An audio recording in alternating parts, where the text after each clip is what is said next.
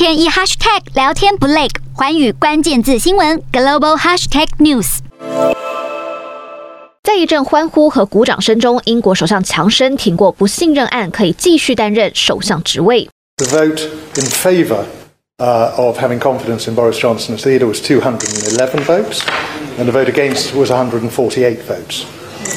And therefore, I can announce that the Parliamentary Party does have confidence. 三百五十九名保守党国会议员都有参与投票，信任和不信任票数分别是两百一十一和一百四十八，没有无效票。而强生在得知消息后表示，政府终于可以往前迈进，专心执政，党内也该团结为国家谋福。I'm grateful to I'm grateful to colleagues. I'm grateful for the support they've given me, and of course, I understand that what we need to do now is come together. Uh, as a as a government, as a as a party,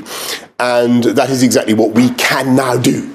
虽然强生挺过党内逼宫危机，但总计一百四十八张的不信任票超乎党内外预期，这也意味着强生威信已经大幅受创。前保守党党魁首相梅伊也曾在二零一八年挺过同样的不信任危机，但几个月之后还是因为脱欧协议协商风波遭党内施压下台。当时有百分之六十三的保守党议员对梅伊投下信任票，而当时力促梅伊下台的强生，在这一次的不信任投票中，只有将近百分之五十九的同党议员支持他。通党议员对强生的信心明显下降，而对于保守党的投票结果，英国最大在野党工党党魁相当不满，认为保守党选择无视英国民意。The British public are fed up,